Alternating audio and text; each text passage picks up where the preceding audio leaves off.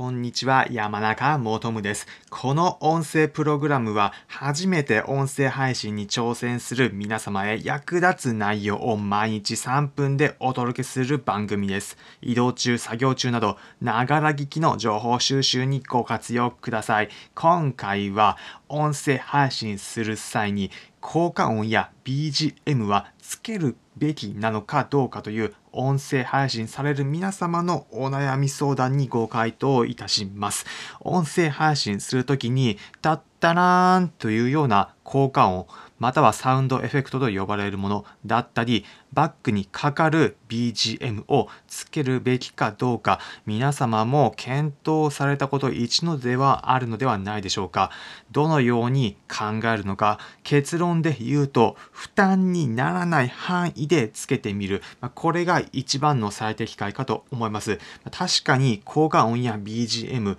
聞いている方にとってはあった方が聞き心地がいいだったり効果的に伝わるということもあるかと思います。ただどうしても音声の効果音凝ってしまうと配信に時間がかかってしまうというのも配信された方などでは一度は経験あるのではないでしょうか。ただ凝ってしまってどうしても時間がかかるから途中で音声配信やめてしまうというと元も子もないので負担にならない範囲で音声の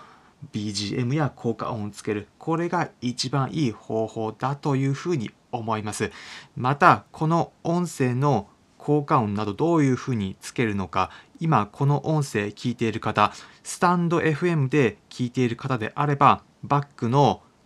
BGM かかっているかと思います。また、ポッドキャストやヒマラヤで聞いてくださる方は、今 BGM はないようになっているかと思います。音声配信のサービス、スタンド FM やラジオトークなどは効果音や BGM が挿入できるような仕組みが整っています。他にも REC といった音声配信サービスもそういったもの自動的につけられるよう工夫がされています。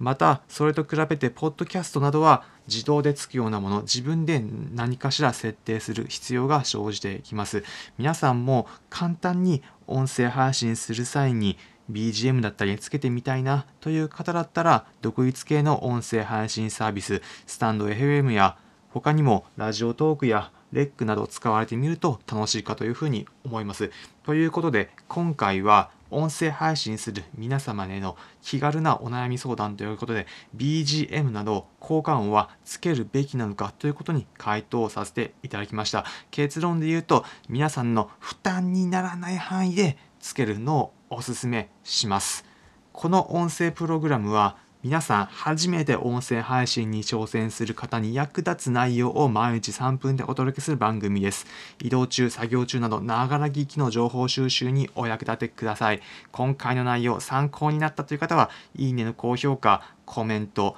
お願いします。また、この音声プログラムのフォローも終わる前に、ぜひポチッとお願いします。それでは、皆さん、良い一日お過ごしください。また次回お会いしましょう。それじゃあ。